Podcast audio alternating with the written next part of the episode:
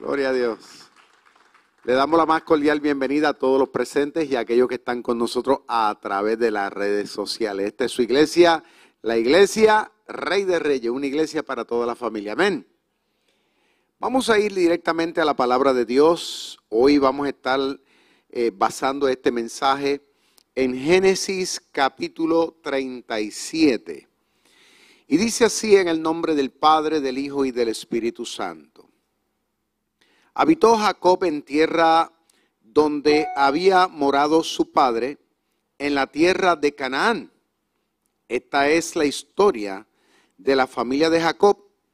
José, siendo de edad de 17 años, apacentaba las ovejas de sus hermanos, perdón, con sus hermanos, y el joven estaba con los hijos de Bilha y con los hijos de Silpa, mujeres de su padre, e informaba a José, a su padre, la mala fama de ellos. Y amaba a Israel a José más que a todos sus hermanos porque lo había tenido en su vejez.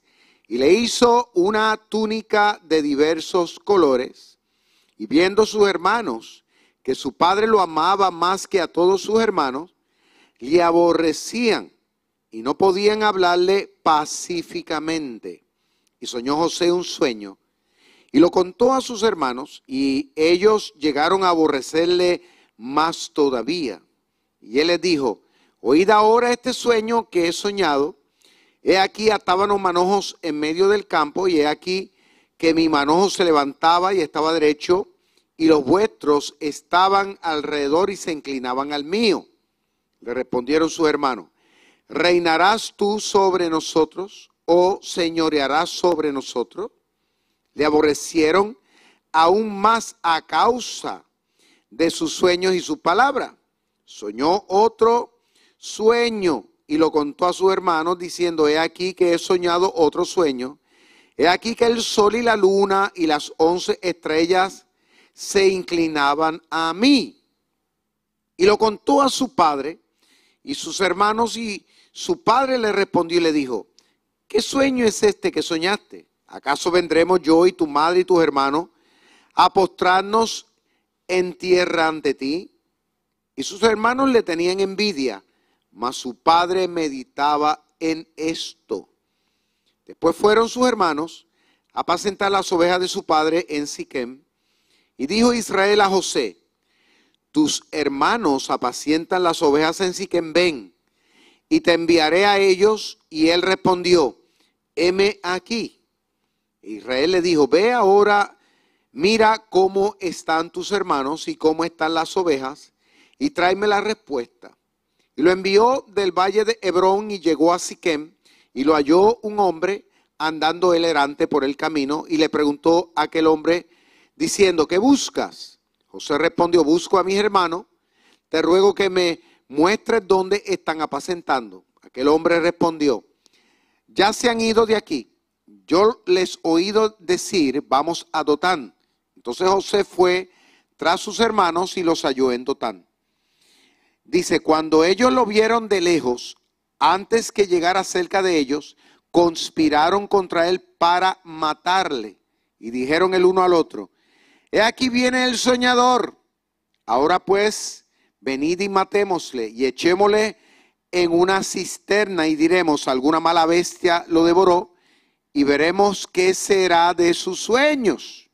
Cuando Rubén oyó esto, lo libró de sus manos y, y dijo, no lo matemos.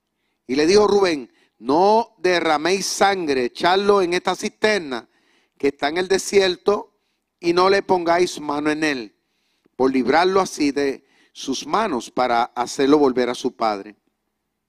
Sucedió pues que cuando llegó José a sus hermanos, ellos quitaron a José su túnica, la túnica de colores que tenía sobre sí, y le tomaron y le echaron en la cisterna, pero la cisterna estaba vacía y no había agua, o sea, en ella agua. Y se sentaron a comer y alzando los ojos miraron. He aquí una compañía de ismalitas que venía de Galad y sus camellos traían aromas, bálsamo, mirra e iban a llevarlo a Egipto. Entonces Judá dijo a sus hermanos, ¿qué provecho hay en que matemos a nuestro hermano y encubramos su muerte?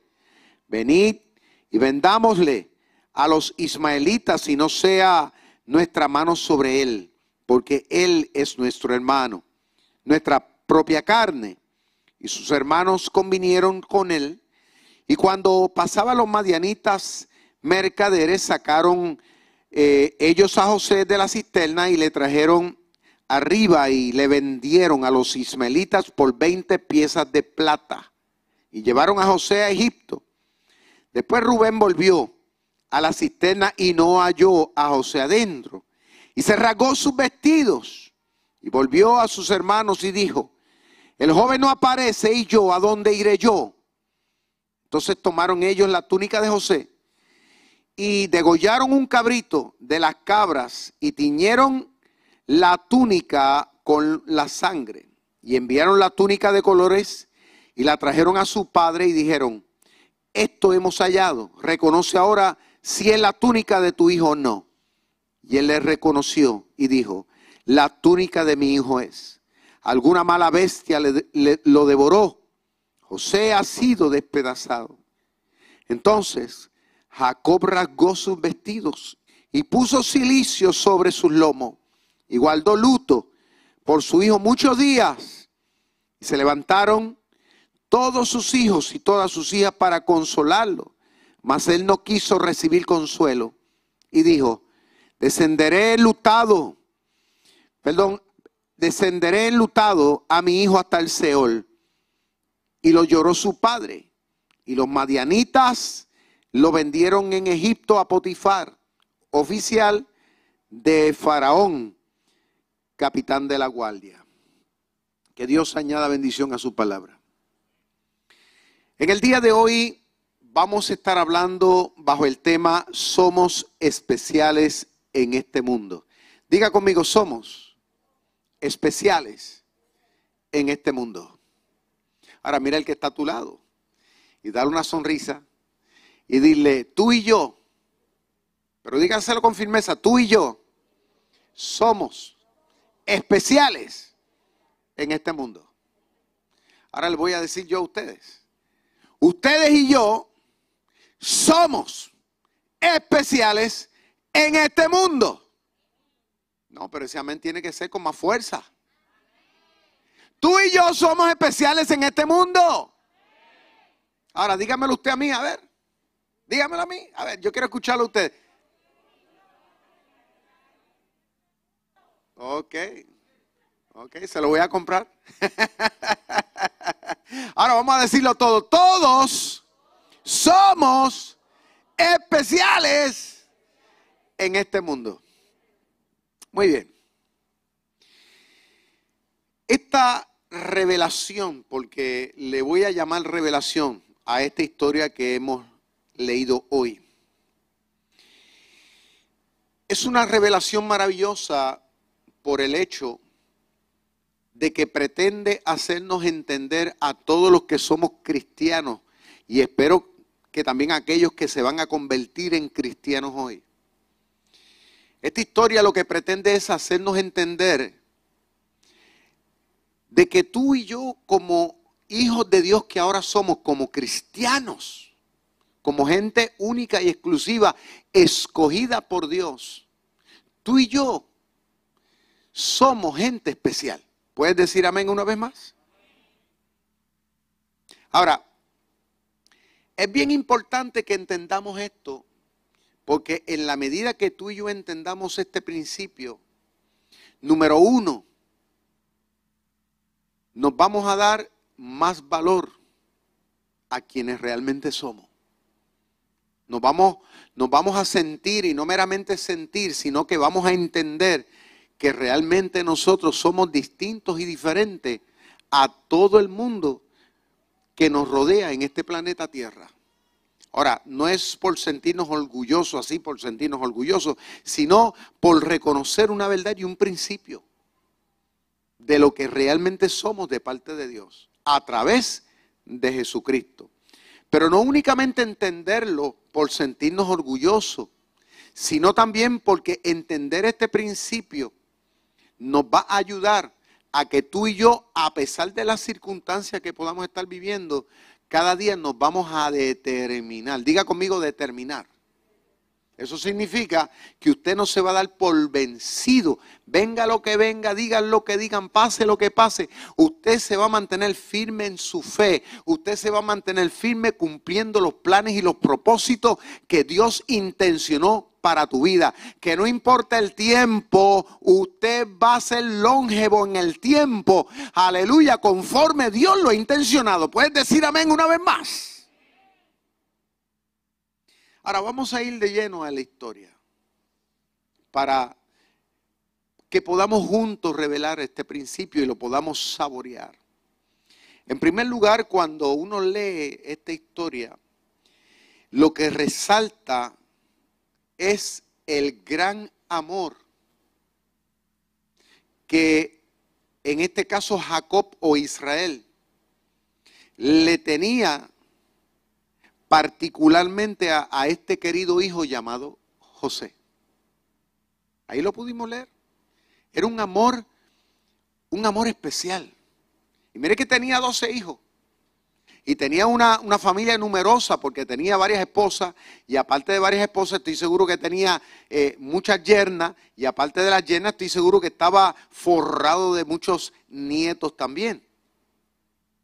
Pero a pesar de tener este familión tan grande, la Biblia resalta de que el amor, la empatía que tenía este hombre para este hijo en particular, que dicho, sea de paso, hasta ese momento era, era el hijo menor, era el querendón de la casa, dice que el amor que le tenía era un amor que todo el mundo se daba cuenta.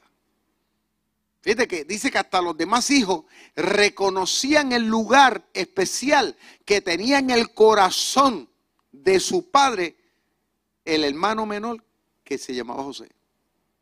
Segundo, dice que los demás hijos de este hombre llamado Jacob, que luego fue llamado Israel, dice que estos hijos eran ya mayores, claro, a diferencia de José, pero dice que todos ellos, porque no, no, no, saca a uno fuera, claro, exceptuando a José, pero dice que todos ellos vivían una vida inmoral.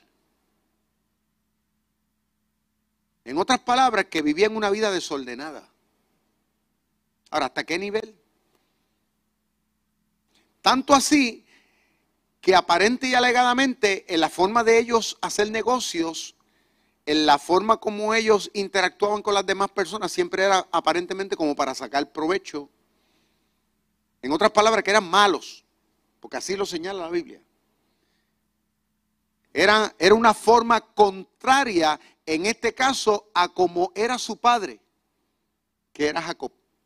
Y como yo sé que el padre era diferente, porque dice la Biblia que José, siendo el hijo menor, que estaba entre sus hermanos, dice que José veía y escuchaba las malas obras de sus hermanos. O sea, el estilo de, vida de ellos no era en conformidad a los valores tradicionales que tenía su padre o que tal vez su padre le había procurado enseñar.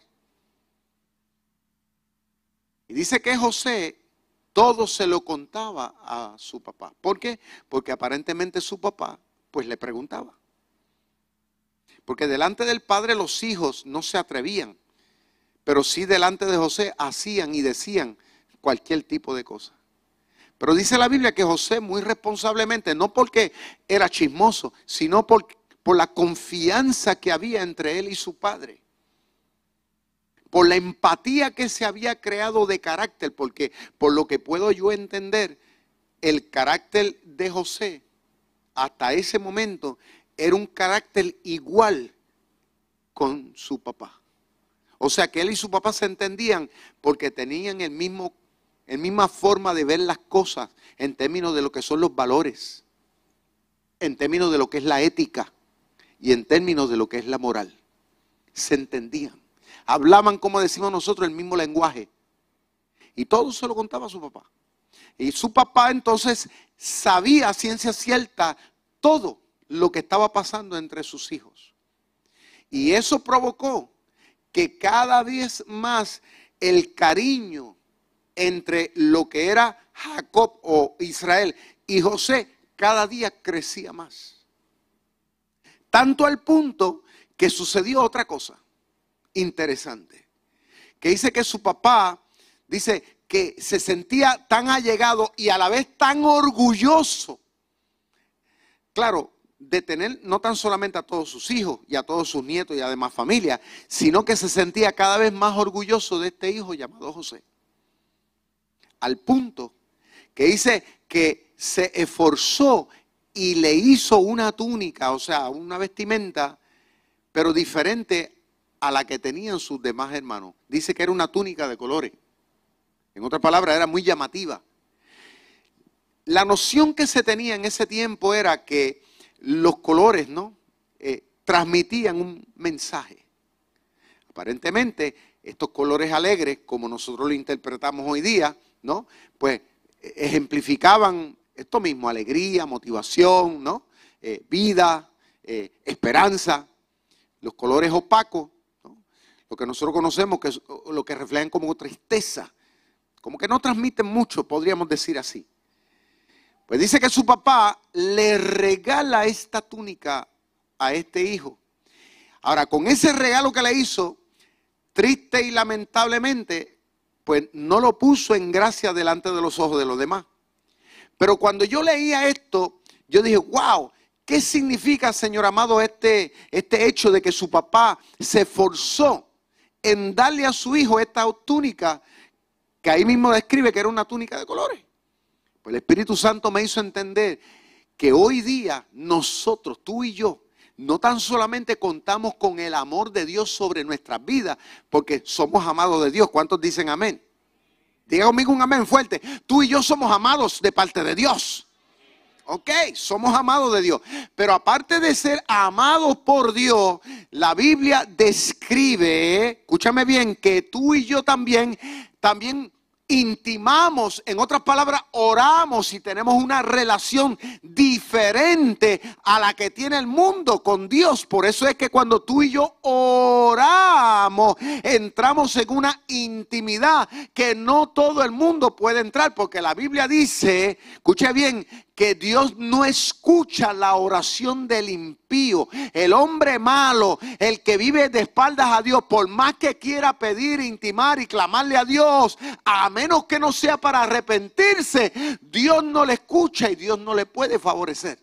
En cambio, tú y yo, por ser lo que somos, por vivir una vida separada, consagrada, íntima con Dios, Dios te escucha a ti y Dios me escucha a mí. Y más que escucharnos, Dios nos contesta. Pero más que eso, cuando le pedí a Dios entendimiento de la túnica de color, el Espíritu Santo me hizo entender, esa es mi presencia. Porque tú y yo como cristianos, a diferencia del mundo, dice la Biblia que Dios ha puesto sobre nosotros una gracia especial. Y mira que Dios ama a todos, a todos los seres humanos, pero a nosotros nos ama de una manera especial. Por eso es que cuando uno viene a Cristo, uno le es dado, o sea, de parte de Dios nos es dada la presencia del Espíritu de Dios. Y eso no es meramente, como dicen por ahí, para que los pelos se nos paren. La presencia del Espíritu Santo, Dios te la da a ti y a mí con el propósito de que nos pueda guiar en esta vida para que nos dé sabiduría, nos dé inteligencia, nos dé paz, nos dé gozo. Escúchame bien, ponga en nosotros esa capacidad de fe para que podamos vivir esta vida y trascender. El Espíritu Santo tiene un trabajo particular. Y ahora cuando el mundo te ve, cuando el mundo te escucha, la gente, lo que está viendo en ti y en mí es algo especial. No lo entienden, pero ven algo diferente, algo que ellos no tienen algo que resplandece. Y ahora, así como los hermanos de José les molestó cuando su padre le dio la tuniquita aquella de colores, el mundo también se molesta cuando ve y entiende el favor que Dios también te dio a ti y me dio a mí. Muchas veces la gente nos pregunta, ¿y, qué es eso que tú tienes? ¿Por qué tú eres así? ¿Por qué tú eres así? Incluso en nuestra familia. Muchas veces se pregunta y se cuestiona, particularmente los que no son cristianos, ¿verdad? Los amigos, los compañeros de trabajo que te ven y dicen, ¿y cómo es posible que tú siempre estés alegre a pesar de? ¿Y cómo es posible que a pesar de las circunstancias tú te mantengas con tanta fe? A pesar de la, de, la negatividad, tú siempre te mantienes determinado en la vida y no te das por vencido. A pesar de que lloras, pero sigues hacia adelante. ¿Por qué? Hay una razón. Es porque Dios ha puesto la túnica de colores sobre nuestra vida. ¿Puedes darle un aplauso al Señor?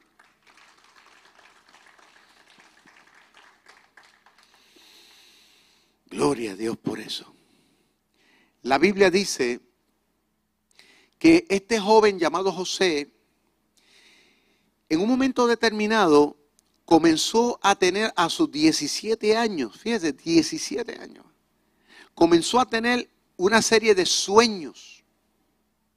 Sueños que eran extraños, por cierto. Dice que el primer sueño trataba de manojos, eso es el, tú me entiendes, la espiga de trigo, que la amarraban junta.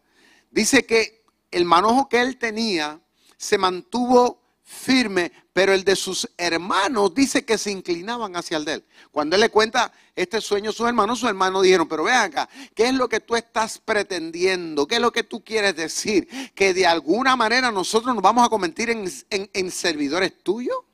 Pero no solamente tuvo ese sueño, tuvo otro. Y el otro sueño fue donde él veía el sol, donde veía la luna y donde veía las estrellas que de igual forma se inclinaban hacia él. Cuando su padre, en este caso, supo de este sueño en particular, su padre analizándolo, siendo un hombre, escuche bien, con un conocimiento de Dios, con las cosas espirituales, su padre le dice, ¿y qué es lo que tú me quieres decir? Que de alguna manera tus hermanos, tu madre y yo te vamos a servir, nos vamos a inclinar hacia ti en esta tierra. porque la lógica en ese momento de parte de los hermanos, claro está, y de parte del papá, era que era imposible que José, que era el menor, tuviera unos privilegios por encima del que pudieran tener sus hermanos mayores. Porque era la costumbre en ese entonces que el primogénito era el que tenía la mayor bendición sobre su vida.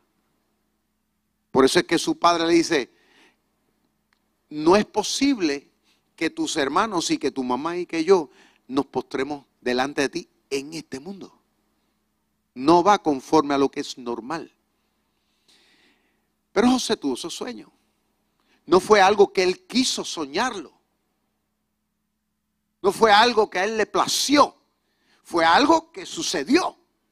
Y él ingenuamente, porque estoy seguro que cuando José se lo contó, no se lo hizo con el propósito de hacerlo sentir mal, sino que fue un sueño que tuvo y su familia, que siendo su familia, pues él pensó, es lo que yo entiendo, que su familia de alguna manera le, le podía hacer entender los sueños que estaba teniendo.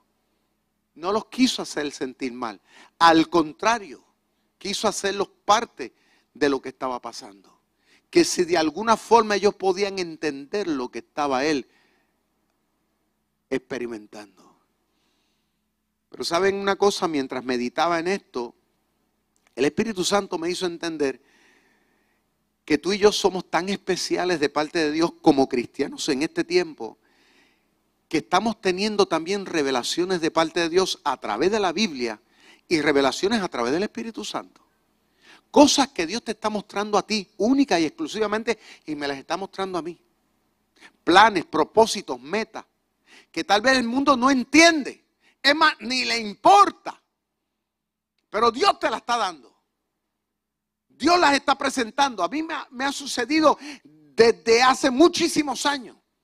Cosas que a veces nosotros tratamos de compartir con la gente, pero la gente en vez, tal vez, de ayudarnos a entender esto, la gente dice, eso no es posible, no seas un soñador, tú no vas a poder lograr esto, tú no vas a poder lograr lo otro. Pero hay algo y es que Dios sigue mostrándonos una vez, aleluya, como lo hizo con José, le dio un sueño, le dio Dios, o sea, una y detrás de otra, Dios continúa impulsando su revelación sobre tu vida.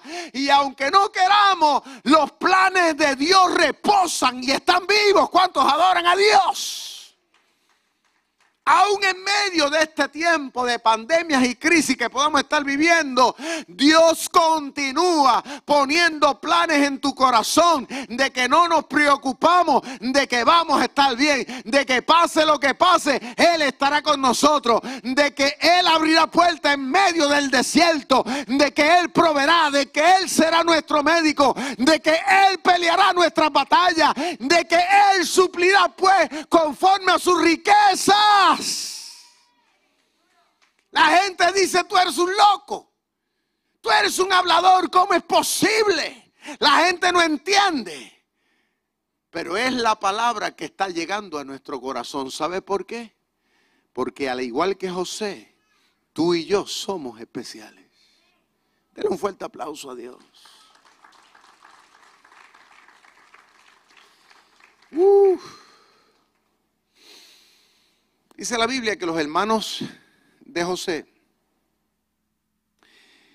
se, se molestaron bastante. Tanto así que cuando José venía a hablar con sus hermanos, pues eran sus hermanos. Eran hermanos por parte de papá. En otras palabras, por las venas corría la misma sangre. Era una misma carne. Pero la Biblia dice que por el amor tan grande que le tenía el Padre, por la confianza tan especial que había entre, entre José y su papá, había una identidad, había una armonía entre José y su papá. Por los regalos especiales que recibía de parte de su papá, por los sueños que él tenía. Dice que sus hermanos le aborrecían. ¿Usted se imagina eso? La gente que se supone que te tiene que amar, que te tiene que valorar, la gente que te tiene que ayudar e impulsarte, la gente que se supone que te admire, que crea en ti. Dice que se convirtieron en un obstáculo en la vida de él. Dice que José no podía hablarle a sus hermanos porque dice que cuando sus hermanos le hablaban, le hablaban, le hablaban de mala manera. Yo me imagino que cuando José llamaba a sus hermanos, ¿no? Para conversar con ellos, decía, ¿y qué tú quieres? ¿Eh? Cosas así. ¿Eh? Y vete para allá. Eh, le hablaban con mala actitud. Ahora, yo me imagino que no tan solamente eh, eh, José recibió esa indiferencia de parte de sus hermanos, sino también me imagino de parte de las esposas de los hermanos, me imagino de parte de los hijos de sus hermanos. O sea, toda la familia, de alguna forma, trataban a José mal. Y yo trataba de entender eso. ¿Cómo me hubiera sentido yo si hubiera sido yo? Póngase en el lugar de José. Pero ¿saben una cosa? Ese mismo trato, tú y yo lo experimentamos aquí por una razón. Porque tú y yo somos gente amada de parte de Dios. ¿Por qué usted cree que el mundo nos rechaza? El mundo de alguna forma nos desprecia. El día que usted se convirtió, el mundo no lo quiso entender a usted. Porque usted ahora es un amado de Dios. ¿Por qué usted cree que la gente no lo entiende o la gente no lo quiere entender? ¿Sabe por qué el mundo no lo quiere asimilar o no me quiere asimilar a mí? Por una razón, porque tú y yo tenemos el favor de Dios, porque tú y yo ahora estamos íntimos con Dios. Puedes alabar a Dios. Es porque la túnica de color está sobre nuestras vidas, está sobre la iglesia, está sobre tu casa. Alaba a Dios.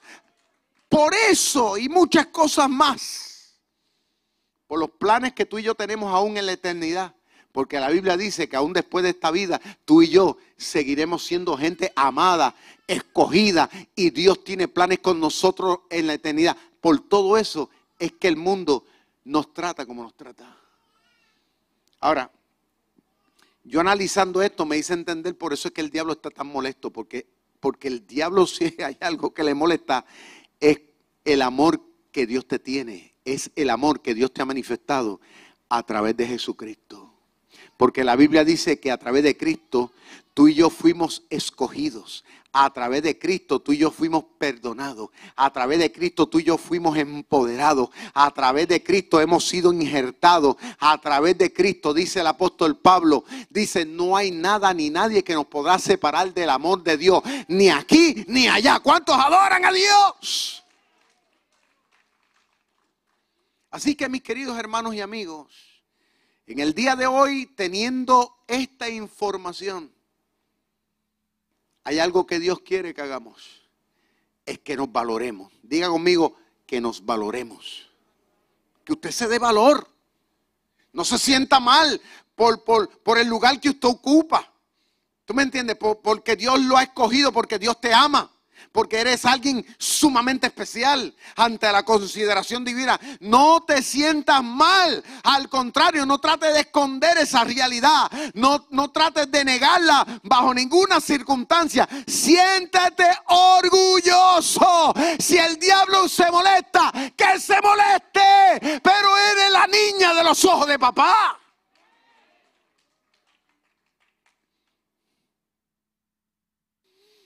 Importa. Hay algo que Dios quiere que tú y yo hagamos. Es que nos determinemos por lo que somos. Venga lo que venga, situaciones, COVID-19, vamos a seguir adelante. Yo no me voy a encerrar en un nicho, voy a seguir confiando en Dios. De que yo y mi casa estamos bajo la, la cobertura, bajo la cobertura y bajo el amparo de Dios. ¿Cuántos adoran al Señor? Así que tengamos en cuenta que las tentaciones de la vida, los tropezones en el término del campo espiritual que puedan venir sobre nosotros, no cambiará la realidad de quien tú eres y la realidad de quien yo soy. Nada. Mire que José sus hermanos cuando lo vieron que venía caminando, todos se dijeron una cosa, vamos a matar al soñador. ¿Sabe para qué? Para ver si los sueños se van a realizar. Eso fue lo que dijeron, fue lo que pensaron. En otras palabras, ellos determinaron que si lo mataban, aquellos sueños no se iban a cumplir. ¿Sabes qué? Dice que la mano de Dios lo cuidó y lo guardó. Fue metido allá adentro, pero de allí lo sacaron y en vez de matarlo dice que lo vendieron. Pero luego dice que él llegó a ser el salvador del mundo porque a través de él Dios lo utilizó para que esa generación no muriera. En otras palabras, que los planes que Dios tiene contigo, vuelvo otra vez y los reitero, son de bien y no son de mal. Puedo otro aplauso al Señor, pero déselo fuerte.